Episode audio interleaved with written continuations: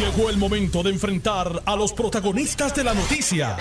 Esto es el podcast de En Caliente con Carmen Jovet. Les acompaña a Iola Virella, eh, periodista del periódico Metro en sustitución de Carmen Jovet. Otro día más con ustedes con muchísimos temas sobre la mesa en este jueves 3 de febrero, jueves de renuncia, en el que se conoce la renuncia de la directora ejecutiva de la Junta de Control Fiscal, Natalie Yaresco, y jueves de mucha acción noticiosa. Así que tenemos muchos invitados. Vamos de inmediato con el primer invitado, que es el secretario del Departamento de Educación, Eliezer Ramos. Bienvenido, secretario. Muy buenas tardes.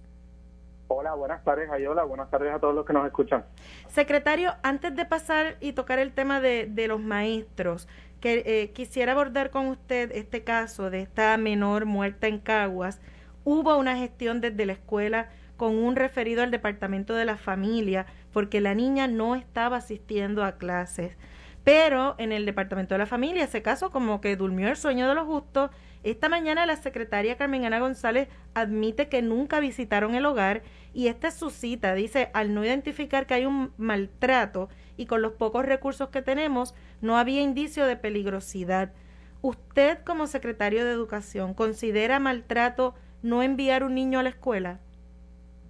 Para nosotros el tema del ausentismo y sobre todo un patrón de ausentismo sí es una señal de que algo algo está ocurriendo en el hogar y sobre todo en estos tiempos en que estamos, sobre todo con el tema del COVID, eh, que, que tenemos estudiantes que siguen conectados a la escuela pero desde sus hogares eh, es importante esa comunicación del padre-madre con la escuela para, para mantener monitoreado y saber que siguen conectados porque hay herramientas y hay alternativas. En este caso se trata de una menor y quiero aclarar, ¿verdad? Se trata hasta el momento de, de un suicidio, una tragedia, algo lamentable. Y sin duda alguna, la muerte de cualquier niño, cualquier adolescente debe poner eh, al Estado, a todos. Yo me siento, ¿verdad?, en parte responsable de, todo esto que, está ocurriendo y esa responsabilidad me lleva a mí a una retrospección de todo lo que sucedió antes, durante eh, y lo que nos está llevando a esta conversación que precisamente tenemos hoy. Sin duda alguna tenemos un trabajador social en esta escuela eh, que surge de, los documentos, surge del expediente y de la propia dirección escolar que, que trató de visitar a este hogar, trató de contactar a mamá, en algún momento la estudiante sí llegó al plan D conjunto con su hermano, eh, pero continuaron las ausencias y este semestre no se presentó ni una sola vez en lo que en lo que llevamos de periodo lectivo. Así que eso eso sí nos levanta bandera, Yola. Secretario, pero ustedes también ustedes también en educación tienen pocos recursos y pudieron atender el caso. El tema de los recursos eh, o esta austeridad nos está cobrando vidas. Vemos que en, el Departamento de la Familia dicen que no, no vieron eh, que hubiese maltrato, ¿verdad? Y ni siquiera se asignó el caso para trabajarlo. Mira, yo, yo sé los retos que, que tenemos, pero nuestra niñez para mí debe ser prioridad. El tema de maltrato eh, debe ser algo que nosotros podamos erradicar o por lo menos delinear planes de trabajo a, erradicar eh, situaciones que enfrentan nuestros niños y nuestros menores que no deberían estar ocurriendo, cualquiera que sea. Privar a un niño de una escuela no debe ser una situación aceptable para nadie. Pero usted el compromiso de la secretaria, nosotros previo a esto ya habíamos comenzado a delinear planes de trabajo eh, para aunar esfuerzos. Yo creo que las agencias tienen sus limitaciones, pero pero vale la pena trabajar en equipo y, vamos a estarlo haciendo. Vamos a ver qué fue lo que pasó en este caso particularmente y si realmente eh, algunos, algunas de las etapas del proceso no reaccionaron a tiempo. Secretario, sin duda alguna. Hay muchos referidos de escuelas a familia por, por casos que ven eh, eh, de los menores, ¿no? Porque, y se habló mucho cuando los niños estaban en la educación a distancia de la importancia de volver a escuela, porque en la escuela también se pueden detectar si, si ese niño está atravesando alguna situación que requiera no este atención del departamento de la familia. Las escuelas las escuelas tienen un, un nivel de responsabilidad mucho más allá que enseñar inglés español matemáticas ciencias. La realidad es que tenemos un deber de, de asegurar el desarrollo socioemocional de nuestros niños el desarrollo integral y asegurar que ese desarrollo no se vea comprometido por situaciones en el hogar. Así que vemos que el primer frente que tiene el Estado, sin duda alguna, son las escuelas. Ese primer frente de detectar banderas... Pero, pero si ustedes hacen el referido y en familia no los atienden, pues entonces es, frustrante, ¿no, secretario? Lo es. Vamos, vamos a estar trabajando en equipo, lo es. Y este caso es, uno que, como he dicho, le desgarra el alma a cualquiera. De, pensar que una niña de nueve años pensó en el suicidio como una alternativa y lo llevó a cabo, sin duda alguna, el sentido de responsabilidad tiene que tocarnos a todos y mirar lo que todos pudimos haber hecho por, por salvar esta vida, por tenerla hoy con vida. Sí, secretario, como les mencionaba, es que el tema de la austeridad, pues ya vemos cuánto, lo vemos que cuesta vida. Eh, vemos este tema de esta niña que esa trabajadora social de familia nunca llegó y también esta semana tuvimos el tema del maestro bendito que eh, saliendo de un segundo trabajo a la escuela también entonces fallece en un trágico accidente porque es que un salario de maestro no le da para vivir. Y ahí nos lleva el tema de las ausencias. ¿Cómo ha seguido este tema de las ausencias de los maestros como mecanismo de protesta? Lo hemos tenido marcado, Ayola. Eh, voy a ser claro con el país. Eh, en el día de hoy eh, nos hemos enfrentado nuevamente con, con ausentismo considerable. Seguimos teniendo, ¿verdad?, miles de maestros que sí están llegando a las salas de clases pero igualmente tengo que reconocer que sí ha habido una respuesta al llamado al ausentismo. Eh, como he dicho, eh, esto tiene un efecto en el estudiantado. Yo quisiera que utilizáramos otras maneras de poder llevar el mensaje, que es un mensaje legítimo y yo lo comparto. Como secretario, creo que nuestros maestros necesitan ya un salario digno y necesitan eh, mejores condiciones de vida. Esto le va a traer estabilidad al departamento le va a traer estabilidad a todo el sistema. El que nosotros podamos, eh, no necesariamente tenemos que dar exactamente los mismos salarios que se dan en Estados Unidos. Hay un sentido de compromiso y de amor de, nuestros maestros, pero sí, sí tenemos que mirar mucho más allá eh, de, de estos 470 dólares que se han comprometido dentro del espacio de los dos años. Sin duda alguna, eh, han sido muchos años de, de, austeridad, que es la palabra que, que has utilizado, me parece una palabra adecuada.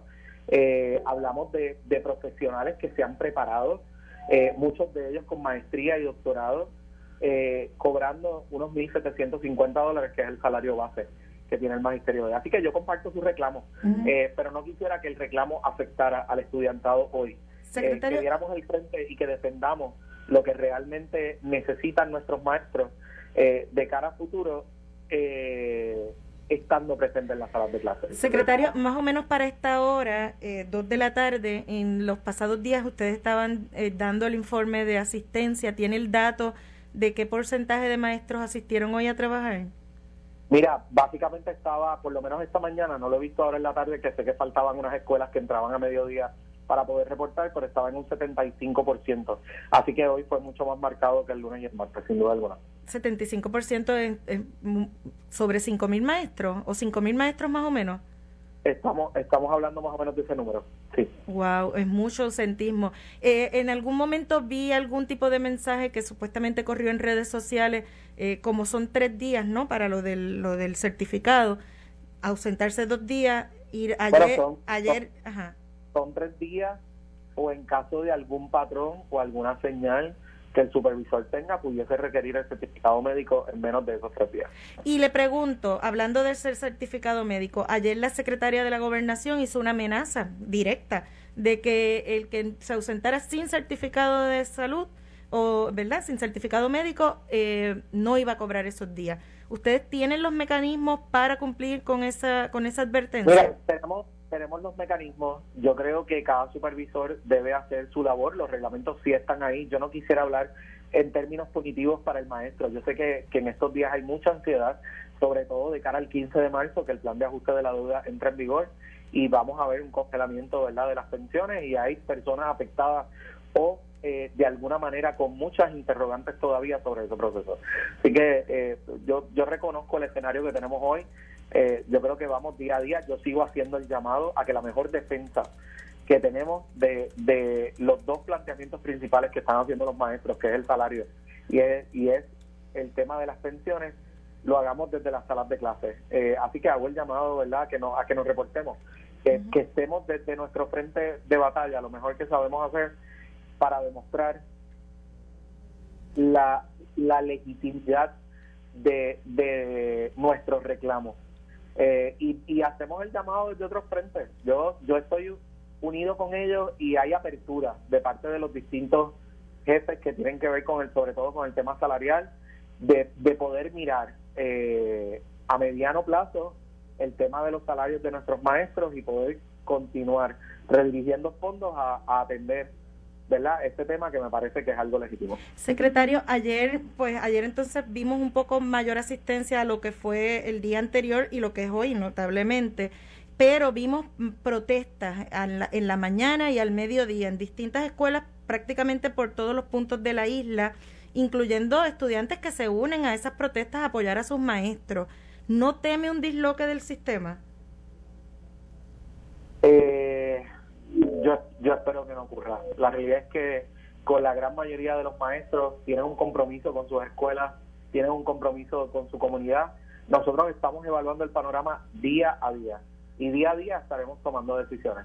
Hasta el momento hemos visto planes alternos activados por las escuelas para poder atender a sus matrículas eh, eh, y, y, el estudiante pueda continuar recibiendo sus servicios. Así que vamos a estar monitoreando lo que vaya a estar pasando en los próximos días Sabemos que igualmente para mañana hay un llamado eh, del magisterio. Yo eh, nuevamente hago el llamado. La sala de clase es nuestra mejor defensa a lo que a lo que se está solicitando. Secretario, y sobre el retiro, ahora se informó que los maestros van a poder, los que estén en proceso de retirarse, comprar tiempo de las licencias de vacaciones. Y vamos, ah, me, me, parece, me parece un buen logro, ¿verdad? Eh, que como parte de, las soluciones y, la eliminación de interrogantes que podía haber, es que se le dé oportunidad a aquellos maestros que ordinariamente tienen la oportunidad de comprar tiempo a que puedan hacerlo. Típicamente hablamos de unos hasta un máximo de unos 22 meses que pudiesen comprar. Eh, nosotros, ¿verdad? Parte de mi responsabilidad es poder tener todas las respuestas posibles a los distintos escenarios que tienen los maestros. Así que ya estamos coordinando una reunión eh, con la Junta de Supervisión Fiscal para poderle dar más detalles eh, al magisterio. ¿Eso no aumentará eh, el, los maestros que están o que ya han solicitado retirarse? Entiendo que habían hablado unos 2.500 maestros. Mira, básicamente lo que establece la Junta en su carta es que le estaría permitiendo ese proceso de compras de tiempo de cara a mayo, junio, cuando termine el año escolar, eh, pues la compra de tiempo responde a la liquidación final de ese maestro. A aquellos maestros que hayan presentado su solicitud al 31 de enero o antes, cumpliendo con los 120 días que le exige la ley para poder entrar eh, de lleno al sistema de retiro para maestros. Eh, otra pregunta, secretario. esta semana vimos el caso de esta casucha allá en el, en, en, en el sur, donde se estuvieron atendiendo estudiantes de, de Educación Especial, hoy vemos otra denuncia de otra maestra en Yauco, eh, donde ella presenta la fotografía donde le da clases a sus estudiantes, atiende a sus estudiantes de educación especial en un banco en el pasillo. ¿Cuándo van a atender con urgencia a estas escuelas del sur? Mira, ya, ya estamos. Yo creo que eh, primero, ¿verdad? Hablar de las dos situaciones en particular. Eh, literalmente tan pronto nos enteramos, pues, pues la terapista del aula que estaba utilizando estas facilidades fue reubicada en salones de clases dentro de la escuela, había los espacios y, había la, posibilidad de poder utilizar el plantel escolar como, como el, lugar de prestación de terapias que me parece mucho más adecuado asegurando la seguridad.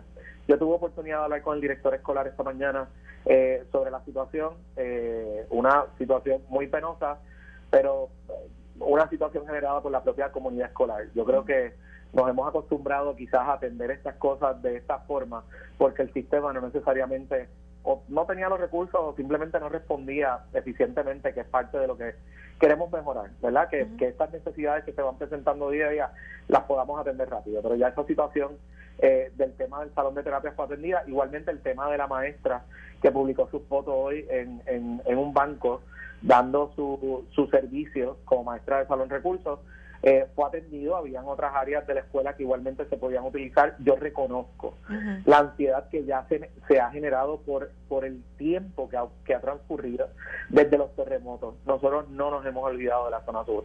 Está muy presente y para mí tiene prioridad. Ahora mismo ya tenemos muchas de estas escuelas con fondos eh, de FEMA ya obligados, logramos el pareo de fondos por parte de la Oficina de Gerencia y Presupuesto. Obviamente esto requiere procesos burocráticos que a veces tardan un poco más. Queremos que estén cómodos y que estén en sus escuelas lo antes posible. Ya de cara a marzo, las primeras 22 subastas van a estar saliendo eh, con el fin de poderle dar mucha más estabilidad a esta zona.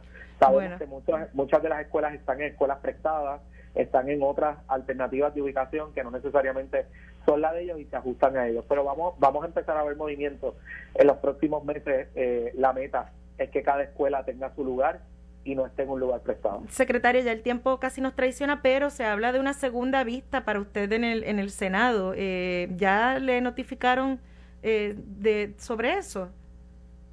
Mira, no, no tengo notificación sobre esa vista, sí he tenido comunicación eh, sobre todo con, con el Senado con respecto a aparentes documentos, desconozco los documentos a los cuales me voy a enfrentar en este momento, nadie me ha adelantado nada, eh, sí hablan de sus preocupaciones del cierre de escuelas. Nosotros estuvimos dispuestos a contestar todas las preguntas, lo hicimos en una vista de cerca de siete horas ininterrumpidas e igualmente lo vamos a estar haciendo. Yo creo que no son solamente respuestas para los senadores, igualmente son respuestas para el país. Y yo creo fielmente que parte de mis roles es poder dar esa respuesta y que esas respuestas sean satisfactorias, ¿no? Eh, se trata de transparencia, así que lo vamos a estar haciendo. Yo sí le pido al Senado eh, rapidez con este tema, sobre todo porque el departamento tiene muchísimos retos y hay que encaminarlos eh, de alguna forma. Eh, y parte de, de, poderlos encaminar es darle estabilidad a todo el equipo de personas eh, que están detrás en que cada una de estas cosas se puedan llevar a cabo. Sea yo la persona o no sea, porque este servidor nunca presentó una solicitud para ser secretario ante nadie, ¿verdad? las circunstancias fueron llevando a asumir la jefatura del departamento.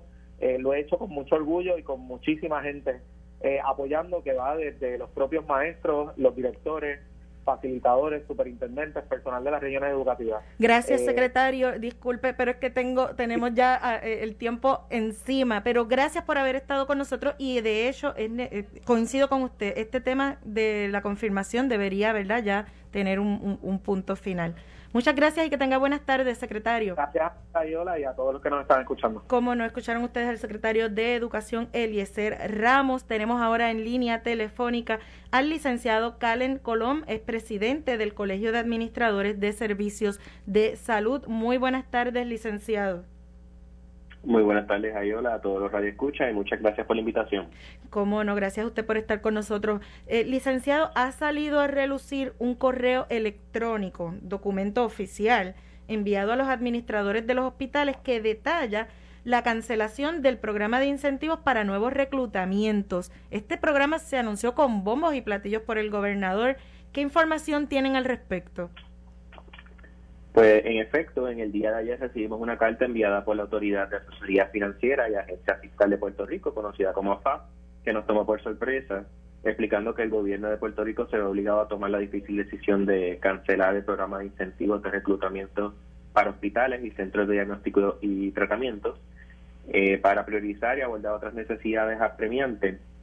Eh, luego de esto, el personal de AFA se comunicó con la Asociación de Hospitales para brindarle el contexto de esta comunicación en donde estaban tratando de notificar a los participantes del programa que estaban comenzando el proceso de clausura del proyecto con fondos federales y que los que estaban participando, tanto CDT como hospitales, deben reportar sus balances con el propósito de reconciliación y cumplir con los requisitos establecidos. Este, Definitivamente. Este incentivo era el de dos mil dólares para reclutar Correcto. Se le daba 500 eh, dólares en el primer mes y a los tres meses se le daban 1.500 para un total de 2.000 dólares. ¿Y cuánta gente se reclutó mediante este incentivo? Eh, esa es la información que están colectando al, momento a FAS. Eh, estamos esperando a, ver esos números, a ver cuál fue la utilización final de estos fondos. Eh, definitivamente la comunicación inicial no compartieron esos detalles pero se comprometieron en enviar una comunicación adicional durante el día de hoy para aclarar el asunto.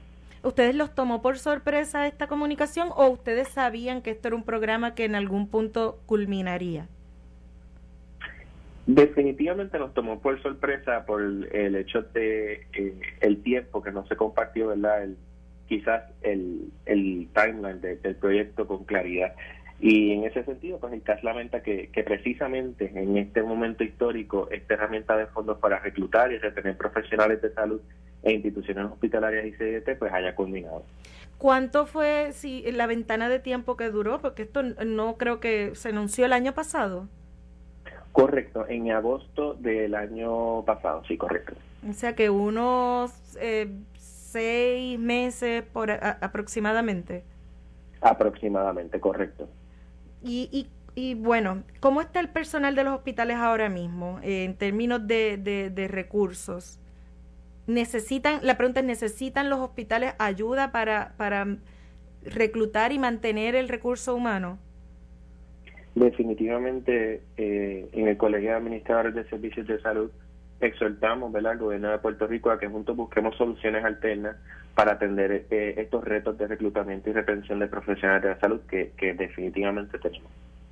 ¿Y están solicitando algún tipo de reunión o están trabajando con buscar la data para entonces luego ver cómo se trabaja esto? basado en lo que se compartió al momento, estamos esperando a, los datos para tomar una decisión informada al respecto y los próximos pasos sería buscar posibles soluciones eh, y, y posibles presentar presentar posibles soluciones a donde podemos eh, buscar quizás más fondos para apoyar el reclutamiento y la retención de profesionales de, servicios de salud. Eh, lo cierto es que verdad es complicado porque estamos en una pandemia y una emergencia de salud pública. Eh, hubo un pico de hospitalizaciones, ha ido bajando, pero el sistema hospitalario en Puerto Rico es prácticamente privado, ¿no? Eh, entonces, el gobierno dio unas ayudas, unos incentivos, algún tipo de rescate. Eh, ¿Cuánto tiempo ustedes estiman que sería prudente este tipo de ayuda? Tomando en cuenta que el sistema es privado, ¿no? El sistema no es un sistema como antes, que era un sistema público, subsidiado por el Estado. Bueno, eso es un poco difícil de predecir en el sentido de que no podemos conocer las próximas olas de contagio si alguna eh, hubiera, pero definitivamente debemos estar preparados y debemos ser proactivos ante este asunto.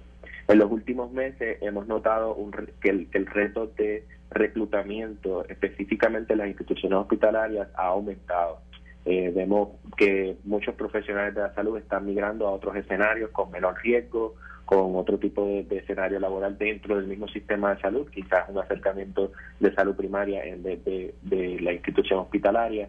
Así que en ese sentido tenemos que crear estos incentivos para poder eh, retener este personal dentro de las instituciones hospitalarias. Por eso es tan importante eh, este tipo de herramientas eh, para que las instituciones puedan trabajar con este asunto que, que es de una necesidad premiante definitivamente. Una última pregunta, este dinero, este programa que se cancela, no es el que se anunció recientemente, en una de las órdenes ejecutivas recientes el gobernador anunció un incentivo adicional para los trabajadores de la salud. Ese es otro dinero. Ese es otro otro dinero, eh, digo, hasta lo que tengo entendido, este dinero que, que está en el programa que se que, que están anunciando es el programa de asistencia a los hospitales y, y CDT, a los trabajadores de asistencia de CDT, que es lo que llaman el, Premium Pay. Lo que se estaba describiendo anteriormente como el Premium Pay. Bueno, pues licenciado, muchas gracias entonces por haber estado con nosotros en la tarde de hoy para explicar esta situación con los hospitales y cuando, ¿verdad? Pues ya estaremos eh, pendientes para cuando haya mayor claridad sobre qué va a pasar. Muchas gracias, que tenga buenas tardes. Claro que sí, gracias por la invitación y que tengan buenas tardes. Como no escucharon ustedes al licenciado Calen Colón, presidente del Colegio de Administradores de Servicios de Salud, sobre esta noticia en términos de que ya culmina, se cierra este programa de ayuda para eh, reclutar empleados en el sector de la salud a hospitales y CDTs y centros de salud. Eh, bueno, vamos a una pausa, pero al regreso vamos a tener eh, aquí al licenciado, al senador Tomás Rivera Chats. Así que no se retire nadie, que volvemos ya mismito.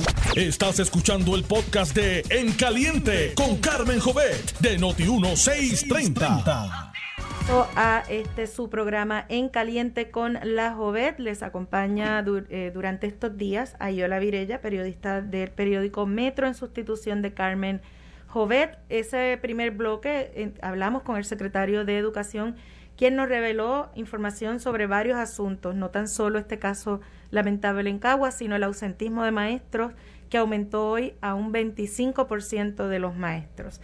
Bueno, y tenemos en línea telefónica ahora al expresidente del Senado, el senador del Partido Nuevo Progresista, Tomás Rivera Schatz. Muy buenas tardes, senador. Sí, buenas tardes, ¿cómo está? Saludos. Eh, eh, senador, em, hace poco más de una hora eh, o alrededor de una hora se anuncia la renuncia de Natalie Yaresco como directora ejecutiva de la Junta de Control Fiscal. ¿Qué le parece esa movida en este momento? Pues, a mí me parece que la Junta nunca debió estar en Puerto Rico. Así que si se vaya a Esco primero y los demás después, puede ser un problema de ellos. Yo creo que nunca debieron llegar a Puerto Rico, porque no resolvieron un solo problema. Eh, Desde que llegaron. Y pretendieron condenar a la miseria a varios sectores de la población. Comenzaron en el 2017 tratando de eliminar el bono de Navidad, quitando los derechos de trabajadores del sector privado. Y mientras yo fui presidente del Senado, yo me enfrenté y no les permití eh, aquella intención de derogar la ley 80. Eh, y de igual manera nos hemos, enfrentado con ellos en múltiples ocasiones. Fallaron en todos los planes fiscales porque tuvieron que enmendarlos en más de seis ocasiones. Fallaron en todos los eh, estimados de recaudos que hicieron, en todos fallaron. Y ciertamente las amenazas que hicieron cuando se aprobó el plan de ajuste de que o lo hacíamos como ellos querían o se levantaban de la mesa y los acreedores se quedaban con todo, que fue la amenaza que hicieron directamente, que, le, que le, ganó un regaño de la juez eh, del caso, pues terminó probándose que teníamos razón, que no había necesidad de recortarle la pensión a los jubilados de Puerto Rico y que sí podíamos garantizarle unos fondos a la UPR, a los gobiernos municipales y a otros sectores de la población, ¿verdad? De pensiones futuras y de, y de recursos para dar servicio a los sectores vulnerables. Así que eh, yo creo que nunca debieron haber llegado a Puerto Rico. Sí, e, el, gobernador esta semana en Washington planteó que ya es momento de que de, empezar, ¿verdad? De, pedir la salida, de que se han convertido en un, en, un como en una capa burocrática que complica todo. Con la salida de Yaresco y, y esas peticiones allá en Washington, el escenario en Washington, ¿usted cree que se abre el proceso para que ya vaya saliendo la Junta? Bueno, a mí me parece que si en la capital federal evalúan lo que ha sido la ejecución de la Junta de Control Fiscal, tendrán que forzosamente concluir que no lograron eh, los objetivos que perseguían por la razón de su propia gestión. En muchas ocasiones fue gestiones del gobierno de Puerto Rico las que lograron. El plan de ajuste se logró eh, por lo que hizo el gobierno de Puerto Rico, no por lo que proponía la Junta de Control Fiscal. Y así por el estilo te puedo hacer varios señalamientos, ¿verdad? varios ejemplos, en el caso de los municipios, en el caso de la Universidad de Puerto Rico, en el caso ¿verdad? De, varios, varios eh, servidores públicos como la policía, bomberos, maestros, etcétera. Así que si, la, si, la, si en la capital federal las personas que tienen a su cargo examinar lo que fue la ejecución y logros, si alguno, de la Junta de Control Fiscal, hicieran esa revisión, concluirían que realmente no alcanzaron los objetivos. Bueno, usted planteó también que una de las cosas que se logró es el tema de las pensiones, pero eh, ahora mismo tenemos batallando a los trabajadores activos sobre sus pensiones en, el futuro, ¿no? Los maestros específicamente. Y usted le planteó hoy eh, al gobierno en una publicación en sus redes sociales que el dinero para maestros, bomberos y policías tiene que aparecer. y todo así porque ajá, cuénteme. Es cuando en el 2017 ellos se empeñaron en recortar el bono, eliminar el bono, todos los años decían que no se iba a pagar el bono y desde entonces se ha pagado el bono. Cuando en el 2017 ellos dijeron que había que eliminarle todos los derechos a los trabajadores del sector privado y no los eliminamos porque el Senado nuestro, y yo presidí entonces, se opuso, a pesar de que Ricardo Rosselló coincidía con la Junta y otros compañeros de mi partido coincidían con la Junta, yo me opuse y el tiempo me dio la razón. Ellos decían que no había dinero para pagar las pensiones y hay dinero para pagar las pensiones. El secretario de Hacienda hace unos meses expresó de aquella cifra que se mencionaba constantemente de los 11 billones, que se iban a utilizar 7 billones para amortizar la deuda y 4 billones para crear tres eh, fondos particulares para atender ciertos asuntos del gobierno. El secretario de Hacienda dijo que habían 17, 6 billones más. Pues dentro de todo este escenario, dentro de todo este escenario, se podía hacer un poco más justo con los maestros, los policías y los bomberos, sin lugar a dudas, porque hay más recursos. Puerto Rico recaudó más de lo que ellos estimaban. Así que. Pero le pregunto, usted, usted en su publicación habla de, de, que esto es una. Se tiene que tratar como una emergencia. Es que lo es. Eh, pero entonces quiere decir que tal vez de Fortaleza no se ha tratado con la urgencia que merece el reclamo, porque eh, vemos al gobernador decir... Ayola, yo te voy a contestar de la siguiente manera. Sí. De la misma manera que los gobernadores hasta el día de hoy, de la misma manera han pagado el bono, a pesar de que la Junta quería que no se pagara, ejerciendo ese mismo acto, pueden hacer todo lo demás. Sí. Mire, pero pero pero ya han pasado varios días de todos estos flu y no no no aparece no es eso no parece ser la, la ruta que tomarán. Bueno, pues, pues yo yo esa es la ruta que yo tomaría. Hay el dinero y eso es lo que yo digo y lo sostengo. Pero, ok, pues vamos a ver. La Junta de Control Fiscal dio un aumento a los maestros de 450 dólares, creo, entiendo. Que, es muy por debajo de lo que ellos pidieron. Ellos, ellos dicen que eso son migajas. Y el gobernador ha dicho, o el gobierno ha dicho que eso es un primer paso. ¿Qué podría hacer el gobierno para mover a la Junta en su número? Pues lo mismo que ha hecho con, con el bono, insistir. Lo mismo que ha hecho con el bono de Navidad. La Junta decía que no se podía pagar el bono y se pagó. La Junta decía que había que recortar las pensiones de los jubilados y no se recortó. Esa actitud, esa misma, usarla para los maestros, para los bomberos y para los policías. Sería el que firmar la legislación, por ejemplo, ahora mismo hay una legislación pendiente para llevar el salario de los maestros a 2.700, que se convierte en ley, se firme y lo pleiteen en los tribunales. Por eso, yo creo que el gobierno de Puerto Rico, el gobierno electo democráticamente por los puertorriqueños, no, no ha claudicado. Ley, la ley promesa no le quitó las facultades a los gobiernos. Mm. Y hay que insistir de nuevo de la misma manera en que a pesar de todo lo que decía la Junta, que no se pagara el bono, etcétera, etcétera, etcétera, se pagó. De la misma manera, exactamente de la misma manera que decían que había que recortar las pensiones y no se recortaron. Pueden hacerlo exactamente lo mismo. ¿Cuánto entiende usted que... ¿cuánto eh, entiende? Mire, ¿y cuánto entiende usted que es el salario justo para maestros, bomberos y policías? Ah, bueno, a mí no me corresponde establecer esa, esa métrica. Ellos han hecho, ellos, cada uno de ellos ha hecho su propio planteamiento. Y yo creo que el planteamiento que han hecho no los bomberos, los policías y los maestros, en términos de su pensión y en términos de su salario, no es injusto, ¿verdad?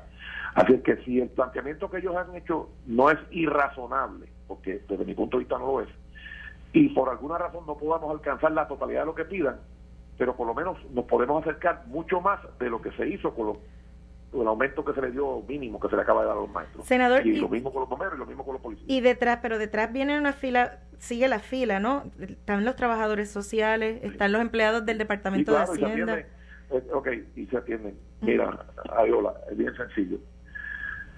Hay una cosa que son prioridad. Salud, seguridad, educación. Y no, pero nunca se, nunca se puso como servicios esenciales. Ok, permíteme. Si estamos diciendo que esas tres, tres cosas son prioridad, no podemos decir que todo es prioridad, porque si todo es prioridad, nada es prioridad. Todo vuelve a caer en el, mismo, en el mismo nivel. ¿Verdad? Así que si estamos diciendo que salud, seguridad y educación son prioridad, pues entonces hay que atender eso prioritariamente. Y los demás se atenderán conforme a las capacidades que tenga el gobierno de Puerto Rico de satisfacer sus demandas. Pero prioridad, tenemos una crisis de, de seguridad, tenemos una crisis de salud y tenemos una crisis de educación. Eso es innegable. En términos de que los maestros están mal, pagos, eh, bomberos, policías están mal pagos, hay un problema de retiro, pues eso es una crisis. No hay duda que lo es. Sí. Mire, ¿le pareció apropiada la expresión de la secretaria de la gobernación de que le descontarán el salario de los maestros y bomberos que no puedan mostrar un certificado médico por sus ausencias? Yo creo que eh, hay gente que a veces, ¿verdad? Pues hace una expresión que puede ser sacada de contexto, ¿no? Y, yo creo que eh, hay que recordarle a todas las personas que ocupan posiciones en el gobierno que de la misma manera en que algún momento se sugiere que se va a castigar a alguien porque no fue a trabajar o porque se ausentó y alegue enfermedad o alegue algún asunto personal o alegue algo que le permita justificar la ausencia, pues tiene que evaluarse cada caso conforme al planteamiento que hace, pero generalizarlo yo creo que no es lo correcto. También hubo expresiones de que cada quien escoge la profesión que quiere conociendo las condiciones de trabajo de su campo, ¿verdad? De elección. Claro, y exactamente. Y las que, los que están en posiciones de confianza de gobiernos electos saben que si lo hacen mal, la gente los va a derrotar. Tan sencillo como eso. ¿Usted cree yo que.? Creo que la Secretaría de la, yo creo que la Secretaría de Gobernación debe saber eso. Estoy seguro que ya lo sabe. ¿Usted cree que en algún punto cercano, verdad? Hoy el secretario de Salud, de Educación, debo decir, nos acaba de decir que el ausentismo aumentó a 25%. ¿Cuánto aguanta sin que se atienda esta situación? Pues mira, Ayona, yo, como te dije al principio, creo que es una emergencia y que debe de de inmediato. Pero ahora quiero hablarte sobre el blue flu, el red flu y el teacher flu y todos los flu que hay por ahí, ¿verdad? Eh, cuando, eh, cuando ha habido una emergencia, ni policías, ni bomberos, ni agentes de orden público oponen su compromiso por ninguna razón. Están ahí. A veces en condiciones inópitas, a veces con insuficiencia de equipo, arriesgando la vida, ¿verdad? Y en condiciones bien, bien este, peligrosas. Lo mismo los maestros, la inmensa mayoría de los maestros no han pospuesto nunca su responsabilidad. Pues entonces, si ellos no han pospuesto su responsabilidad nunca, y estamos diciendo que es una emergencia lo que está pasando en términos de salud, seguridad y educación, de la misma manera que aparecieron los fondos para Haití María, para la recuperación, de la misma manera que aparecieron los fondos de terremotos, de la misma manera que aparecieron los fondos de pandemia, pues tienen que aparecer los que estos grupos. Eso es una emergencia. Vamos a ver si... y las emergencias se atienden de inmediato. Vamos a ver De la misma manera que el gobierno dijo que iba a pagar el bono, no importa lo que dijo la Junta, y se pagó el bono, de la misma manera que la señora Yareco, que se fue, eh, decía que si que si aprobamos el proyecto de la Cámara 1003 en de ajuste prohibiendo recorte de la pensión se iban a levantar y que los acreedores iban a quedar hasta con la cúpula del Capitolio pues y no pasó y no pasó pues el gobierno tiene que insistir en que se le haga no un regalo no ser generoso se le haga justicia y se le cumpla a los policías, a los maestros y a los bomberos, entre otros servidores públicos que atienden, son primeros respondedores y que son agentes de orden público. Vamos a ver, ¿verdad? Vamos a estar pendientes con cuánta urgencia se atiende este asunto. Muchas gracias, senador Tomás Rivera Schatz, por haber estado con nosotros en la tarde de hoy. Gracias a ti, Yola. Cómo no, que tenga muy buenas tardes. Escucharon ustedes al expresidente del Senado, Tomás Rivera Schatz, y ahí eh, a su estilo único, le envía un mensajito de cómo deben expresarse los jefes de agencia eh, en el marco de las expresiones de la secretaria de la gobernación ayer. Bueno, y moviéndonos de tema al campo político, tenemos con nosotros en línea telefónica al secretario general del Partido Popular Democrático, Ramón Luis Cruz. Saludos, secretario. Saludos a saludos a ti a todos los amigos. Secretario, hoy eh, se reporta en la prensa eh, cómo el Partido Popular ha ido eh, quedando un poco atrás en lo que es la capacidad de levantar dinero y en el año 2021 que acaba de concluir fueron el cuarto partido en recaudaciones de fondos. ¿A qué, ¿A qué se le adjudica que el PPD haya perdido esa capacidad de recaudar donativos políticos a los niveles que históricamente lo hacía? Pues no hay ninguna pérdida en la capacidad, simplemente durante el año 2021 estuvimos operando eh, saludablemente con los fondos sobrantes de la campaña y con los recaudos que se ingresaron durante este año. Nosotros desde que llegamos al Partido Popular hemos mantenido una administración básicamente eh, sin gastos, solamente estamos cubriendo los gastos de utilidades. El secretario, que soy yo, no cobra, el presidente José no cobra, la administradora no cobra, el tesorero actual no cobra. Así que eh, pudimos operar de manera sana, saludable y enfocarnos en el proceso de reorganización eh, y manteniendo el mismo ímpetu y el, mismo proceso de trabajo de reorganización que se ha hecho durante cuatro años anteriores. Lo único que con... Creo que lo perdimos. En, eh, hubo, se, se interrumpió... Sí, eh, Cruz, se interrumpió un poco la llamada en un momento dado. Pues, básicamente, eh, eh, nuestro enfoque ha sido en el proceso de reorganización estamos saludables con los ingresos que tuvimos durante el 2021 para poder operar de manera normal y obviamente no hubo un enfoque en, el recaudo. Obviamente este o sea que, eh, para ver si lo entiendo bien, no es que no tengan la capacidad de levantar dinero, es que no lo hicieron porque estaban ocupados en otra cosa. Y porque básicamente los ingresos que teníamos disponibles para todo el año eran ingresos suficientes y pudimos operar de manera sana y que obviamente tampoco tenemos eh, gastos eh, ni puros prácticamente que no sean las utilidades del edificio.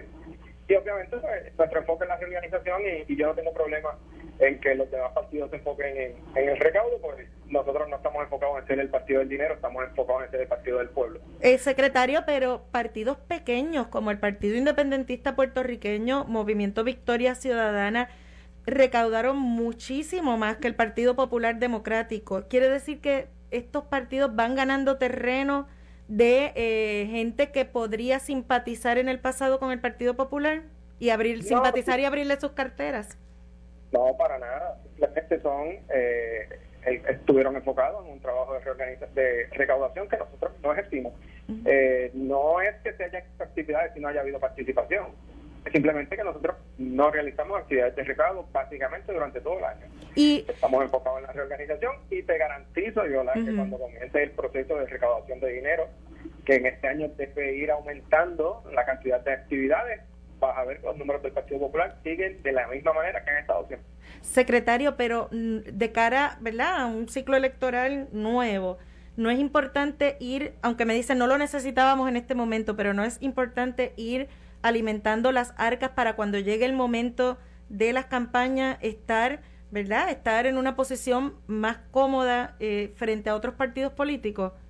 Claro que lo es, pero ciertamente el enfoque nuestro en esta administración del presidente José Luis Dalmao ha sido la administración de los recursos con los que contamos y el enfoque del trabajo en la reorganización. Nosotros tenemos un proceso de reorganización intenso que no tienen los demás partidos y que obviamente es el que nos hemos enfocado. El recaudo va a llegar, va a ir en aumento, especialmente este año, y lo importante es que el Partido Popular, que es el único partido con una sede como la que tenemos nosotros, está en sus pagos al día, está en sus utilidades al día y está administrando sanamente, eh, trabajando fuerte y sin gastos adicionales que que comprometan ni la colectividad ni a ninguno de sus miembros. Eso mismo le iba a preguntar cómo están las finanzas del partido, porque cuando el pasado cuatrienio en un punto dado el, el ex secretario general dijo que no podían pagar la luz de la sede central. Está todo al día, eh, nosotros seguimos trabajando eh, todos los días acá, e incluso hoy mismo tenemos una reunión, las utilidades están al día, los pagos y compromisos están al día, así que seguimos trabajando y no nos hemos enfocado en el recaudo adicional, como te decía anteriormente, estamos enfocados en la reorganización y, esa, y esas actividades de recaudación pues van a ir en aumento durante este año y sobre todo durante los próximos dos años, que es cuando se acerca más el evento electoral.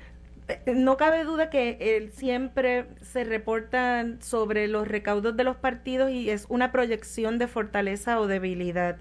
Le, ¿Lo han llamado hoy populares preocupados por las finanzas del partido o por porque no han recogido dinero. Yo no comparto necesariamente el que sea una eh, comparación entre fortaleza y debilidad. El Partido Popular es mayoría en Cámara y Senado y tiene la mayoría de las alcaldías en Puerto Rico. El Partido Popular es de los partidos, uno de los dos partidos principales en Puerto Rico y tiene el poder electorado y la capacidad electoral y la ha demostrado y, y somos mayoría, como te decía, en alcaldías, Cámara y Senado. He tenido diálogos con muchos populares hoy Claro que sí, incluso acabo de llegar de una reunión con uno de nuestros alcaldes en el área norte.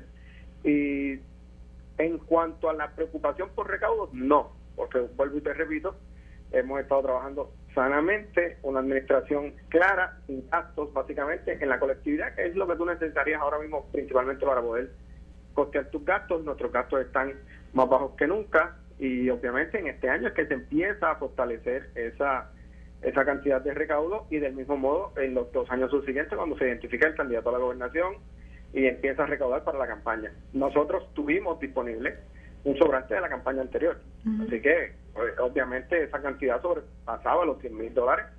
Me parece que es una cantidad bastante saludable eh, durante todo el año. ¿Qué estrategias entonces tendrían para este año? ¿Este año sí van a enfocarse en recaudar?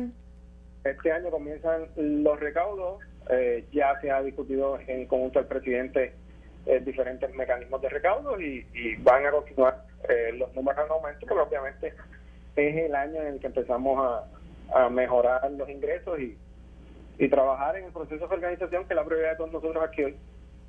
Eh, el ex candidato a la gobernación del Partido Independentista puertorriqueño, Juan Dalmau, eh, utilizó la noticia en sus redes sociales para plantear que ante esta situación, eh, dicen, no duden, ¿verdad?, que intenten ahora cambiar las reglas de financiamiento de las campañas políticas. ¿Eso es algo que está sobre la mesa? Para nosotros no. Nosotros, eh, es que vuelvo y te repito, nuestro enfoque no es ser en el partido que más chavos tenga, es ser el partido que mejor representa el país las necesidades de la gente y proponga alternativas a sus problemas. Pero, pero eh, no he escuchado, no he escuchado cambios en ninguno y para nosotros aquí eso no es ni siquiera un tema que hayamos discutido ni tema de discusión y no lo veo eh, eh, en ningún lado. Pero hace falta dinero para llevar el mensaje, ¿no? Y comunicar el mensaje del partido a través de distintas, ¿verdad? Para que llegue a más gente, que al final del día lo que quieren es más votos, ¿no? Claro, y no lo hemos dejado de bueno, pues secretario, muchas gracias por haber... Ah. el, próximo jueves estamos en Humacao, yo vengo de Dorado, o sea, eh, el mensaje eh, por las mañanas a todo nuestro liderato está sobre los diferentes proyectos que se están trabajando, o sea, el Partido Popular ha continuado y su trabajo diario normal durante todo el año, lo único que gastando menos, pues yo creo que son, eh, no es una mala noticia, por el contrario, que se Creo que lo volvimos a perder. Imperio de trabajo gastando menos, pues es positivo. Bueno, secretario, muchas gracias por haber estado con nosotros en la tarde de hoy. Que tenga muy buenas tardes. Gracias a ti. Un abrazo fuerte a todos los amigos que escuchan del 630. Como no, escucharon ustedes al secretario general del Partido Popular Democrático, Ramón Luis Cruz. Y bueno, aunque él diga que no, lo cierto es que esa noticia me dicen que corrió como pólvora por todos los chats de eh, populares y de distintas estructuras políticas y mucha inquietud y preocupación en las filas del Partido Popular Democrático sobre cuán fortalecidos puedan estar eh, en este momento. Pero bueno, él dice que es que son austeros, que han, manejado bien el dinero y que ahora van a enfocarse en las estrategias de recaudación. Esto fue el podcast de En Caliente con Carmen Jovet de Noti1630. Dale play a tu podcast favorito a través de Apple Podcasts, Spotify, Google Podcasts, Stitcher y notiuno.com.